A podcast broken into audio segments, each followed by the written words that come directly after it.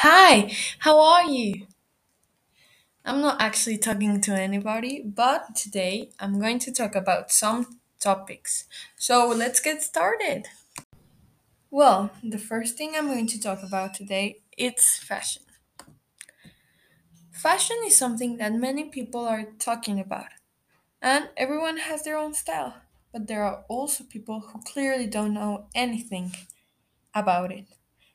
And well, I think I'm one of those those people. Like in general, I'm not interested about fashion. I'm just trying to be comfortable. Obviously, when I'm at a party or something elegant, well, I try to be fashion. Uh, well, yeah, but I know a lot of people that has a good style. Like for example, my aunt. Uh, well, she has a Well, she has a very unique style, and I really like it. And also, one of my friends, Sergio, he has a very good sense of fashion. But as I said, I, I don't care about, like too much about fashion. But talking about fashion, I mean, I like to feel pretty, like sometimes. But you know, I I'm not interested on fashion at all. But But I think if I would describe like my like my style of clothes, maybe I would say like comfortable or something because yeah. Well, I think that's it.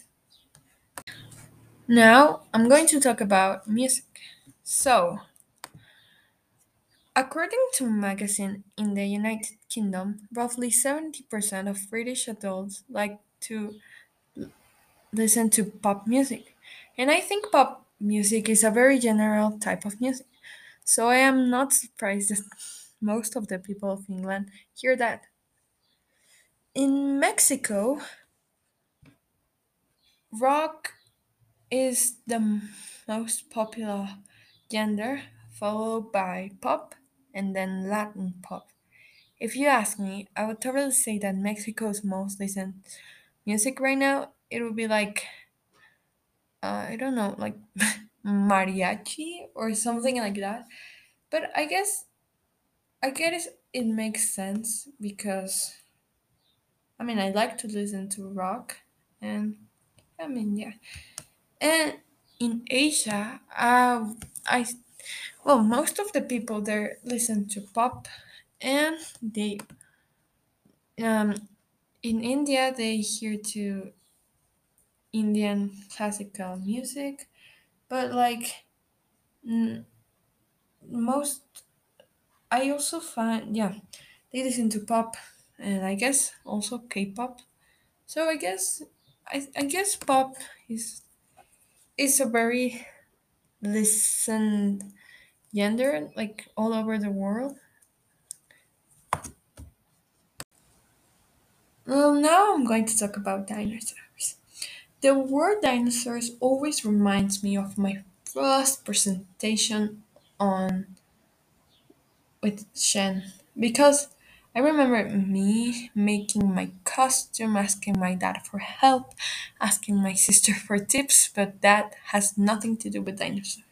So I remember when we watched dinosaurs in history They were very, very important in the human evolution, and it's sad how they all got killed. But I guess we can thank them for giving us a lot of things that we have now in the present. I actually have a very, very good gossip. You know, I we invited this girl, like my friends and I, to a picnic, right? And she said she wasn't able to go because she was going to do up something about the children day and her mom told her something right and then that same day my friends and i had the picnic she went to another party i mean If she didn't want to go with us, she could have just have told us, right? Not not make an excuse. Why would you do that? And then we like sent her a message, and she was like, "Nah, because I I begged my mom to go to the picnic, but she she told me to go to the party." And I was like, hmm, "That doesn't make sense at all." But okay, we already you're fine, but it is a very good gossip. I think I don't know.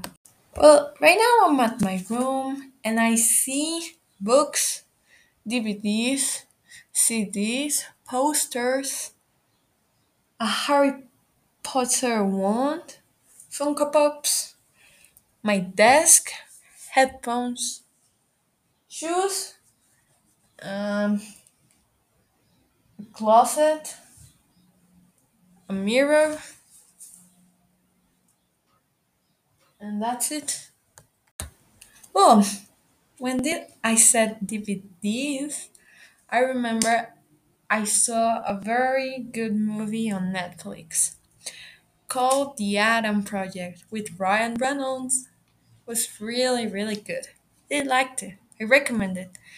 And I also watch again a movie called Tick Tick Boom with Andrew Garfield. It's very good. I recommend it too. Thank you for listening. Have a wonderful day. Bye.